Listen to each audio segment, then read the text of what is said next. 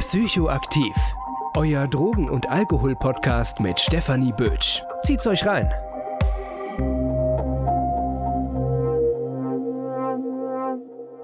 Hallo und herzlich willkommen zu einer kleinen Zwifo-Zwischenfolge Psychoaktiv.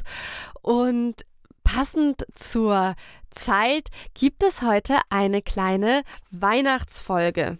Habt ihr gewusst, dass man den Ursprung vieler unserer bekannten Weihnachtstraditionen im Fliegenpilz finden kann? Klingt verrückt? I know. Aber in dieser kleinen Sonderfolge machen wir mal einen kleinen Ausflug und schauen uns die Parallelen an, die Folkloren uns überliefern. Unsere Geschichte beginnt dabei in Lappland, dem nördlichen Teil von Finnland. Eine im Winter sehr verschneite und kalte Gegend, in der trotz allem auch der Fliegenpilz verbreitet ist. Ich war wirklich mal auch dort und konnte diese wahnsinnige Natur beobachten. Ich habe die Nordlichter gesehen und bin auch mit einem Rentierschlitten gefahren.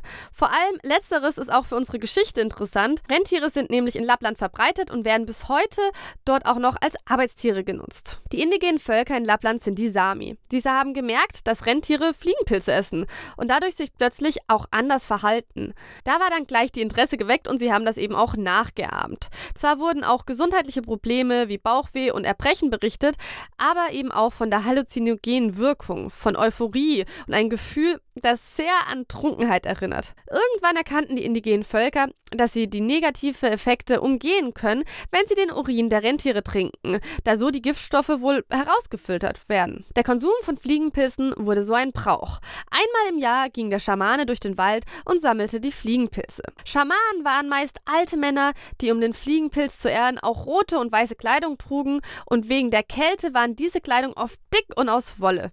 Die Pilze wurden dabei in Säcken gesammelt. Danach wurden diese getrocknet und entweder wurden sie in der Nähe von einem Kamin aufgehängt, aber es war durchaus auch Brauch, die Pilze sowie auch andere Lebensmittel an Bäumen im Haus aufzuhängen, sodass sie trocknen. Beide Szenen erinnern entweder an die typischen Socken am Kamin oder eben auch an das Schmücken eines Weihnachtsbaums, wie wir das eben heutzutage auch machen. Fertig getrocknet war es auch Aufgabe des Schamanen, diese auch rund um die Wintersonnenwende, die am 21. Dezember beginnt und am 25. Dezember endet, zu verteilen.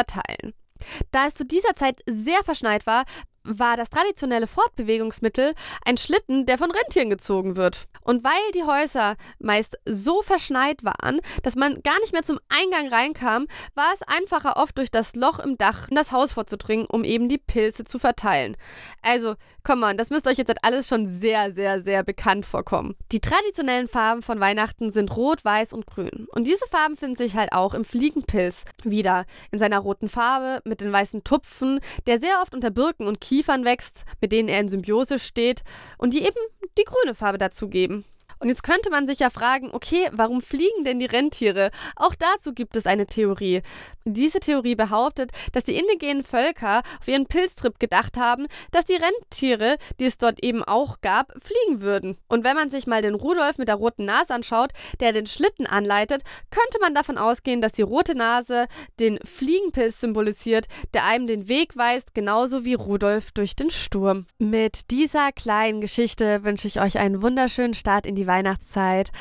Und falls ihr mir etwas Gutes tun könnt, würde ich mich total freuen, wenn ihr meinen Podcast weiterempfehlt, euren Freunden Bescheid sagen, die sich auch für das Thema interessieren oder mir vielleicht auch einfach eine Bewertung da lasst. Falls ihr Fragen und Rückmeldungen habt, erreicht ihr mich unter meiner E-Mail-Adresse psychoaktiv.podcast.gmail.com oder einfach auf Instagram unter psychoaktiv.podcast oder LinkedIn unter, unter Stefanie Bötsch. Ich freue mich auf Rückmeldungen und bis dahin eine schöne, besinnliche Zeit.